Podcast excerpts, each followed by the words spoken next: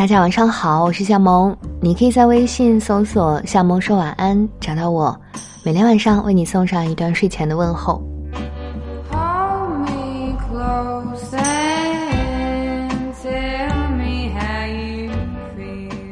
今天是圣诞平安夜，今年你收到什么样的圣诞礼物了呢？如果没有的话，给自己买一个苹果，嘎嘣咬上一口，也算没有辜负这良辰美景。今天呢，用一篇文章来和大家重新聊一聊仪式感，来自作者卢思浩。生活需要那么些仪式感，一起来听。我们的生活多少是需要一些仪式感的，这些仪式感不是你到了一个地方拍风景，也不是你每到月底发一张自拍说几月再见，而是你日常的那些小事。你的家里应该有一些茶具，朋友来时给他们泡个茶，又或者购置一个大书柜，看完的书分门别类放在一层，没看的书放在待读区。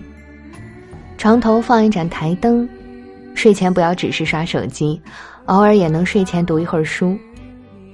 如果你恰好在恋爱，每个一起去的场馆门票，每张一起看的电影票。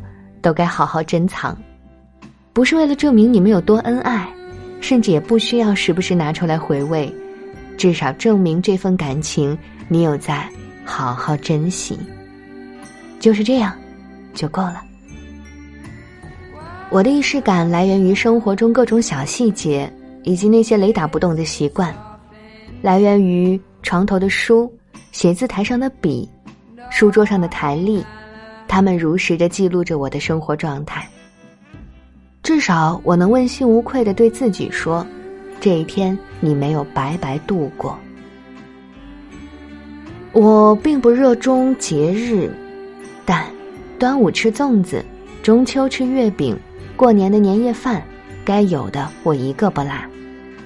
元旦刚过，我其实没怎么过，只是拿出一本新台历，好好的放在了桌上。取代了之前的台历。每年春节，我都会写一个新年计划，一边看看去年的想法实现了多少，一边展望下未来，算是一个自我总结，才能改正掉自己的不足。如果谈恋爱，我会带我的女朋友看看我小时候走过的路，也会去她的城市看看她曾经的生活，这是我恋爱中的仪式感。我希望能看看他的生活，才能更了解他。我会带他去很多一起要去的地方，去坐一次摩天轮，去看一次大海，去山顶等一次日出。这跟风景无关，只是我想跟他一起做这件事情。那么，在每个周末，我们可以一起去看个电影。然后每周不管多忙，都要空下来，放下手机，好好说说话。纪念日或者节日要送个礼物，不要等到对方开口，礼物也不需要多贵重，永远不要敷衍。很多人不明白，礼物并不需要太贵重，而是你们这段旅程的证明。所以，我们多少需要一些仪式感。而不是在纪念日的时候，还是玩手机，又或者在客厅看电视，过完一整天。而我对自己的仪式感来源于我对生活的热爱。每周五是我给自己定的电影之夜，一个人坐在客厅，把所有灯关掉，就留一盏台灯和一个蜡烛，选一个自己喜欢的电影。这是我五年前就养成的习惯。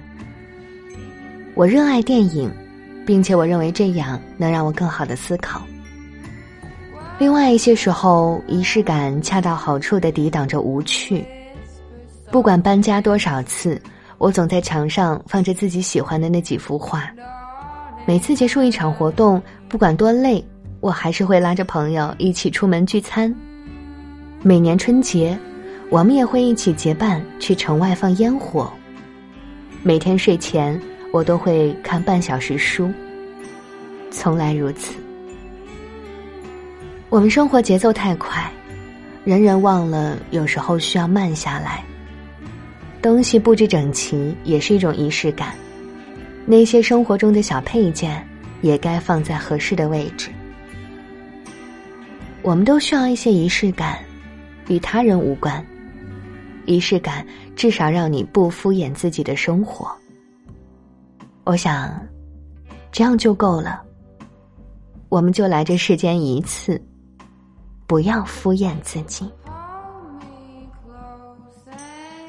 好啦，今天这篇小文章就和你分享到这里。嗯，今年圣诞节呢，我和我们家栋哥上演了一场真人版的麦琪的礼物。我偷偷的给他买了几件衣服，他呢偷偷的给我买了一个小手链。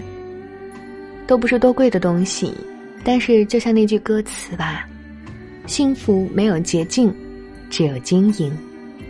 好啦，今天就到这里，大家圣诞快乐，晚安喽。